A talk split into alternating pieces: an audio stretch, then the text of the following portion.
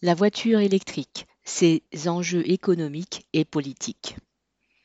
Après bien des rebondissements, l'Union européenne, UE, a entériné fin mars l'interdiction en 2035 de l'immatriculation des voitures fonctionnant avec un moteur thermique, essence ou diesel.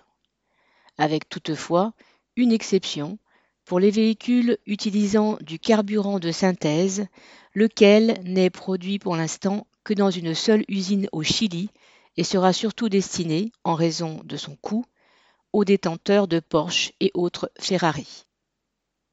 D'ici 2035, certes, bien des choses peuvent changer.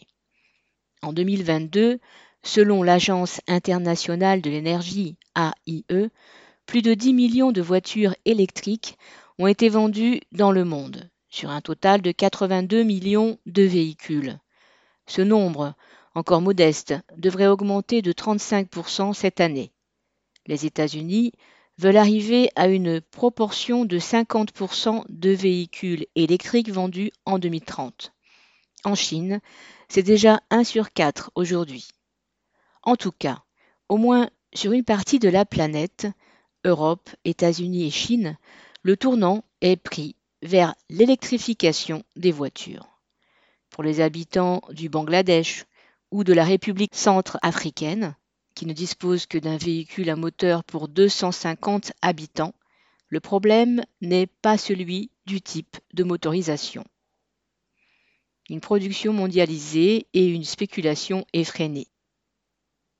Le passage à l'électrique ne s'explique évidemment pas par une volonté des industriels de lutter contre la pollution. En fait, derrière les problèmes bien réels d'environnement se cache une guerre commerciale entre les constructeurs automobiles et une guerre économique entre les grandes puissances. Les intérêts des uns et des autres sont entremêlés, mais ils s'opposent bien souvent, ce qui est la règle dans la production capitaliste dominée par les intérêts privés. La production automobile est largement mondialisée et les fabricants n'ont plus qu'un lointain rapport avec leur pays d'origine. La Renault Clio est produite en Slovénie, la Peugeot 208 en Slovaquie et au Maroc. Aujourd'hui, l'usine qui produit le plus grand nombre de voitures en France est Toyota, à Valenciennes, avec la Yaris. Volkswagen a longtemps été le plus gros constructeur de Chine et Toyota était celui des États-Unis en 2021. C'est dire que les discours vantant les mérites du protectionnisme n'ont guère de sens et ne sont pas une réponse aux suppressions d'emplois liées à l'électrification du parc automobile. En revanche, ils justifient l'octroi de subventions par les pouvoirs publics aux groupes automobiles et ils divisent les travailleurs. Pourtant, partout dans le monde, l'heure est aux suppressions d'emplois, comme en témoigne l'annonce par Stellantis d'un nouveau plan de départ entre guillemets volontaire, pas encore chiffré, mais qui s'adresse aux 35 000 salariés du groupe aux États-Unis. Dans un courriel adressé aux employés, le directeur de l'exploitation pour l'Amérique du Nord de Stellantis, Mark Stewart, cité par l'agence Reuters, explique, citation, La compétition est féroce et nous ne pouvons pas faire reposer tout le coût de l'électrification sur le consommateur. Fin de citation. Ni sur les actionnaires, mais c'était inutile de le préciser. C'est sur les travailleurs que Stellantis et les autres constructeurs veulent faire porter le coût de la transition énergétique. Une transition énergétique qui a un coût, mais qui rapporte et qui alimente la spéculation boursière, comme l'illustre l'histoire de Tesla. Créé en 2003, Tesla Motors a été introduit en bourse en 2010.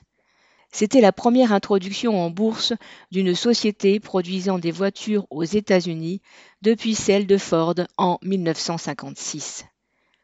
En octobre 2021, la firme d'Elon Musk valait en bourse plus de 1000 milliards de dollars, alors qu'elle produisait moins d'un million de voitures par an. Elle valait quatre fois plus que Toyota, qui produisait dix fois plus de voitures. L'an dernier, le cours de Tesla a fondu alors que l'entreprise a produit plus de véhicules, 1 369 000, en étant extrêmement rentable.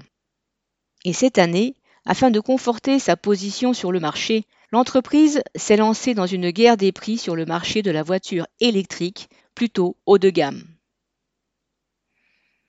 Essence, diesel ou électrique. La production mondiale de voitures n'a pas cessé d'augmenter au cours du XXe siècle, entraînant des problèmes inextricables de circulation et de pollution dans les grandes villes. La production annuelle d'environ 10 millions en 1950, puis 41,2 en 2000, a atteint plus de 90 millions avant la crise sanitaire. Ces chiffres sont tirés de l'Organisation internationale des constructeurs automobiles sur le site www.oika.net, production statistique. Pour 1950, il s'agit d'une estimation. Pour 2022, ce sont les chiffres de l'IFP Énergie Nouvelle, dans un article appelé Marché automobile mondial se redresse en fin d'année.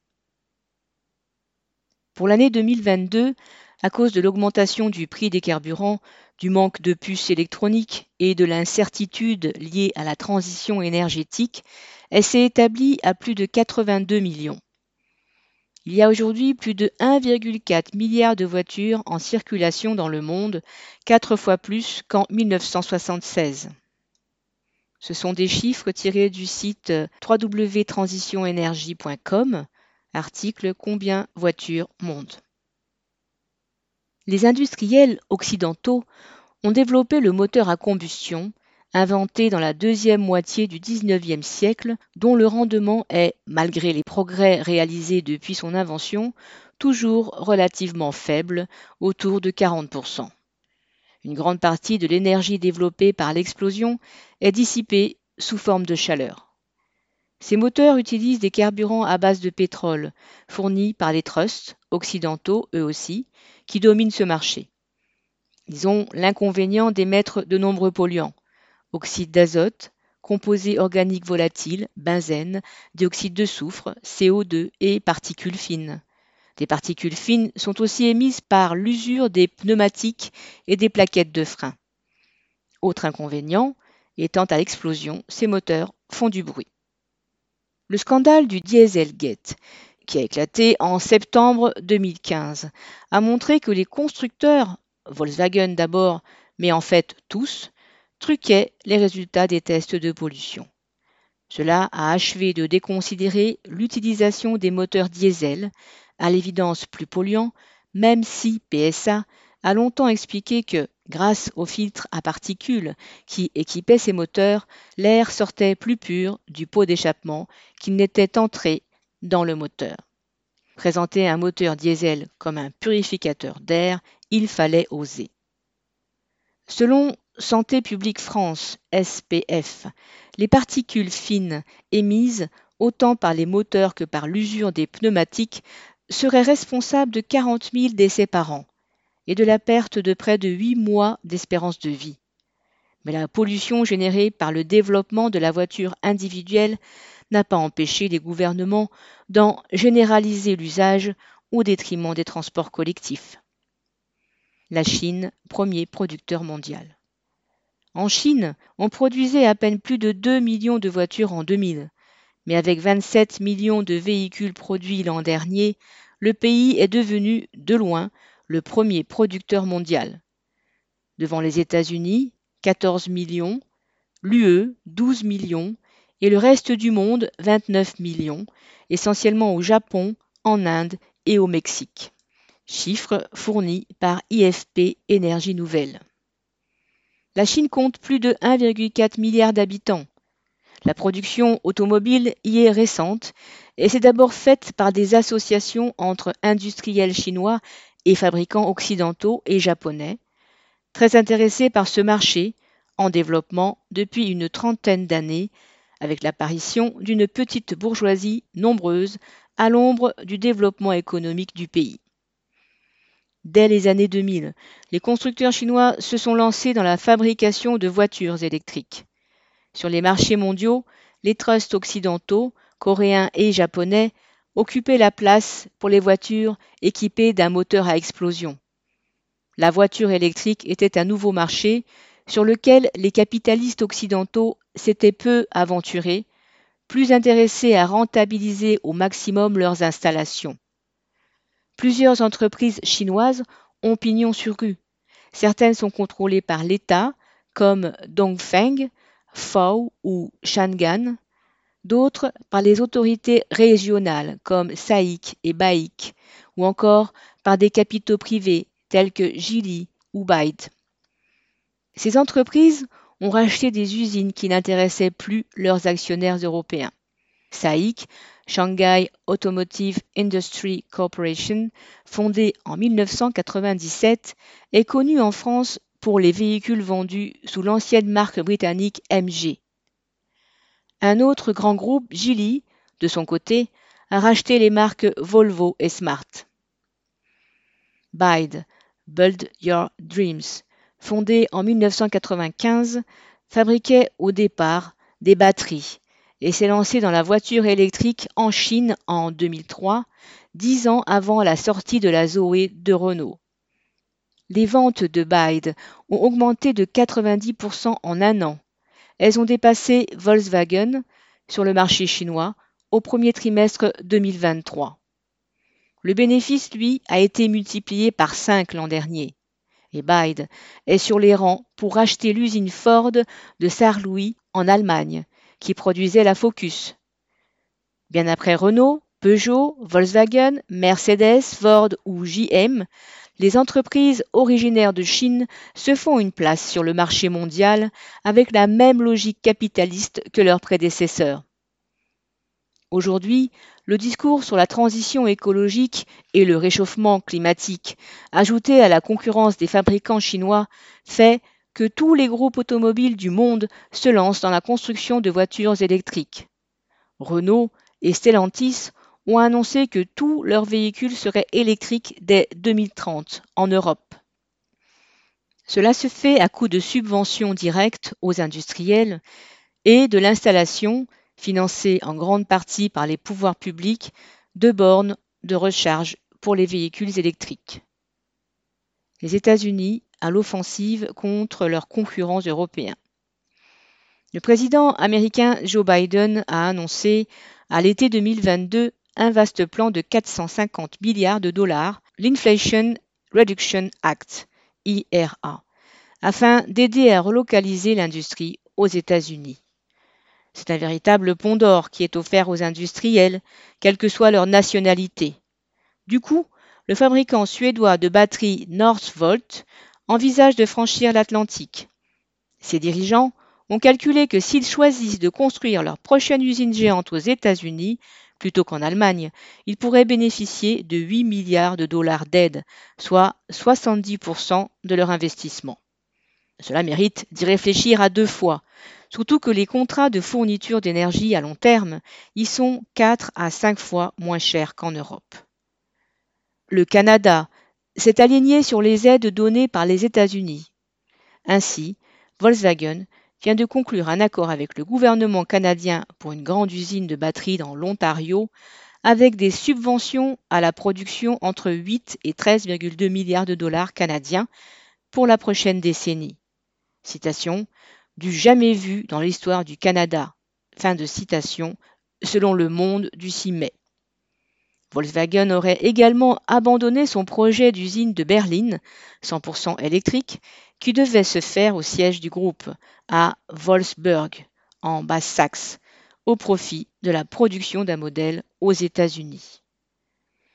Ceux-ci sont lancés dans une guerre économique, avec comme arme le dollar et la puissance de l'État le plus riche du monde pour faire venir des usines sur le sol américain. Depuis le 21 avril, un décret d'application de l'IRA impose que, pour bénéficier d'un crédit d'impôt de 7 500 dollars pour l'achat d'une voiture électrique, celle-ci doit comporter au moins la moitié de ses composants venant d'Amérique du Nord. C'est encore une façon d'appâter les capitalistes de l'auto à fabriquer du entre guillemets made in USA. On l'a dit, le gouvernement américain vise 50% d'électriques dans les ventes de voitures en 2030. Pour ce faire, il a fait voter trois lois sur les infrastructures, les semi-conducteurs et les technologies entre guillemets propres, avec à la clé des subventions de 135 milliards de dollars aux industriels. Si le berceau de l'industrie automobile américaine est situé dans la région des Grands Lacs, au nord, les États du Sud, à la suite de l'État fédéral, déploient aussi leurs aides et tentent d'attirer les industriels avec une énergie moins chère, notamment au Texas où s'est installé Tesla.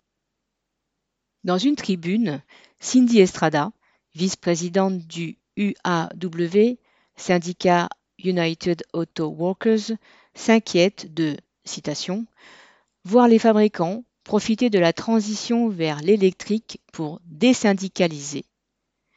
Les salaires sont plus bas dans le sud, dans les usines sans syndicats, et dans les États pauvres comme l'Alabama par exemple, l'un des principaux États producteurs où 40 000 travailleurs sont employés dans des usines non syndiquées comme Mercedes, Honda, Toyota et Hyundai, de même que les fabricants de pièces détachées. Fin de citation. Les échos du 24 novembre 2022. Des salaires plus bas, des conditions de travail plus dures, tous les capitalistes courent après. Cette offensive des États-Unis n'a pas laissé sans réaction l'UE, la principale visée par les mesures de Biden. La politique du gouvernement français et de l'UE. Face à l'IRA, l'Union européenne s'est dite prête à mettre 350 milliards sur la table. Il a fallu soulever des montagnes et aligner tout le monde, mais l'Europe tient sa réponse à l'IRA, s'est vanté le commissaire européen Thierry Breton. Autre citation Nous allons enfin pouvoir jouer à armes égales. Fin de citation. Cela reste à voir. D'abord, l'UE n'est pas un seul marché. Les constructeurs y ont des intérêts différents, voire contradictoires, et il leur est difficile d'avoir une politique commune. Par exemple, le gouvernement allemand ne veut pas se fâcher avec la Chine, un débouché essentiel pour Volkswagen, Mercedes et autres. De même, l'industrie allemande a subi de plein fouet les conséquences de la guerre en Ukraine, parce qu'elle était très dépendante du gaz russe, et que de nombreux sous-traitants des usines allemandes étaient installés en Ukraine, ce qui a perturbé les chaînes d'approvisionnement. Mais, dans l'UE, comme dans les pays qui la composent, le robinet des subventions publiques est ouvert en grand.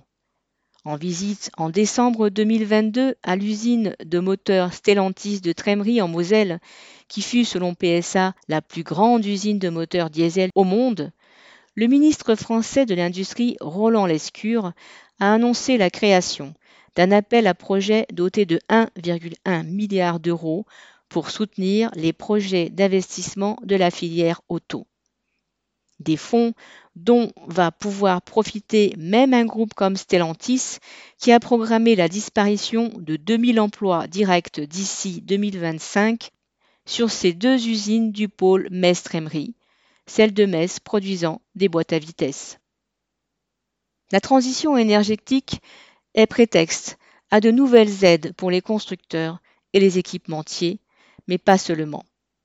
Par exemple, en France, Imeris une société qui compte 170 mines et usines dans le monde, avec un chiffre d'affaires de plus de 4 milliards d'euros et 14 000 salariés, a un projet d'exploitation du lithium indispensable à la fabrication de batteries.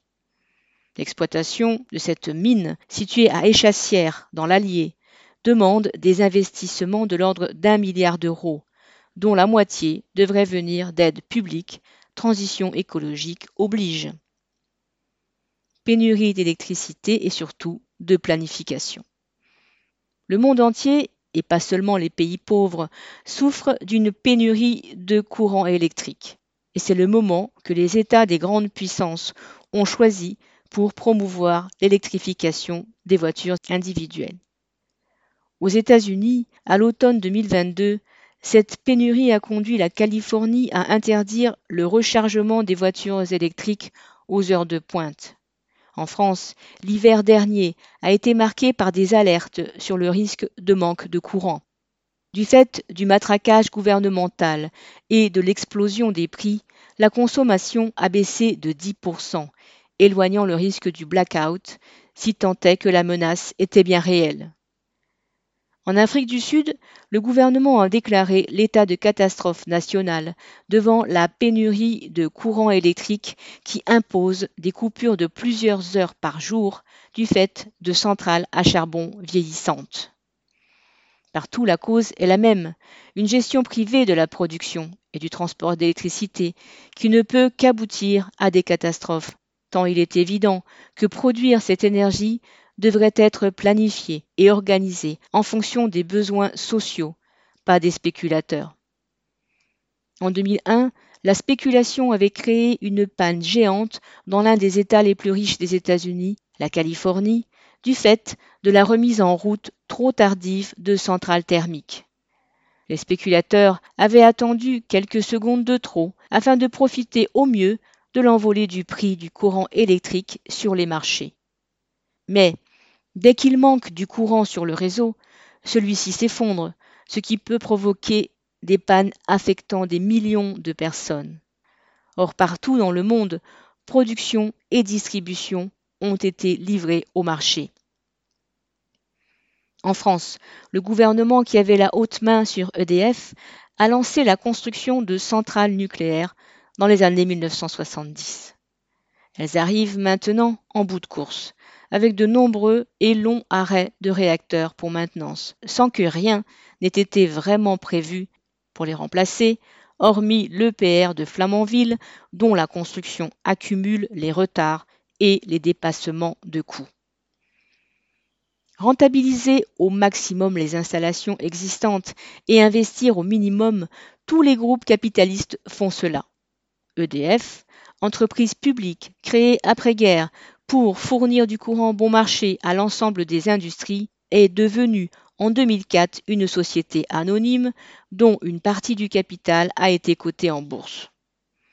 Le monopole d'EDF pour la fourniture d'électricité a fait place au marché obéissant non pas à l'intérêt de l'ensemble des capitalistes, mais à ceux des différents opérateurs privés et à la spéculation. Cela finit par poser tellement de problèmes au fonctionnement même de la société capitaliste que l'État a envisagé de la renationaliser. Électrifier l'ensemble du parc automobile entraînerait une augmentation de 10% de la consommation annuelle d'électricité en France, selon le gestionnaire du réseau RTE, avec des pics importants de consommation lors de la recharge des véhicules qui rentrent au domicile le soir. Autant dire que cela pose des problèmes non résolus pour l'instant. Électrique rime-t-il avec écologique? Les avocats de la voiture électrique expliquent qu'elle ne rejette pas de CO2 en roulant, ce qui est incontestable. Mais le bilan carbone d'une voiture ne se jauge pas à sa seule utilisation. La production d'une voiture électrique émettrait deux fois plus de CO2 que celle d'une voiture thermique du fait de l'énergie nécessaire pour la production de batteries. Entre parenthèses, reporter septembre 2020.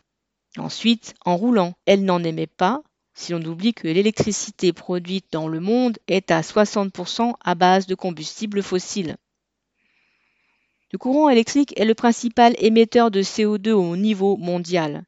C'est dire que si le CO2 n'est pas dégagé par la voiture, il l'a été dans la centrale électrique à fioul, à charbon ou à lignite. Par ailleurs, le poids du véhicule ainsi que la taille des batteries influent nettement sur son bilan carbone. Certains gros SUV pèsent jusqu'à 2 tonnes. Des batteries lourdes, comme celle d'une Audi e-tron, qui pèse 700 kg, contre 305 kg pour celle d'une Renault Zoé, augmentent beaucoup la production de particules fines liées à l'usure des pneumatiques. Reste aussi le recyclage des batteries, qui n'existe quasiment pas sans compter toutes les pollutions liées à l'extraction des métaux nécessaires à leur fabrication dans le monde et au travail des enfants dans les mines de cobalt au Congo. En Serbie, la population s'est révoltée contre un projet d'exploitation d'une mine de lithium par le trust Rio Tinto. Projet finalement abandonné en 2022. En fait, il n'y a pas d'énergie miracle. Toute source d'énergie pose des problèmes d'environnement ou de conditions de travail.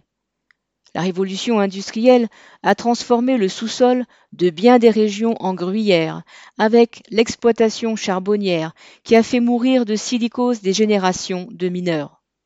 L'extraction du pétrole a pollué des régions entières. Il en est de même des mines qui fournissaient à l'industrie les métaux dont elle avait besoin, ou l'uranium pour les centrales nucléaires.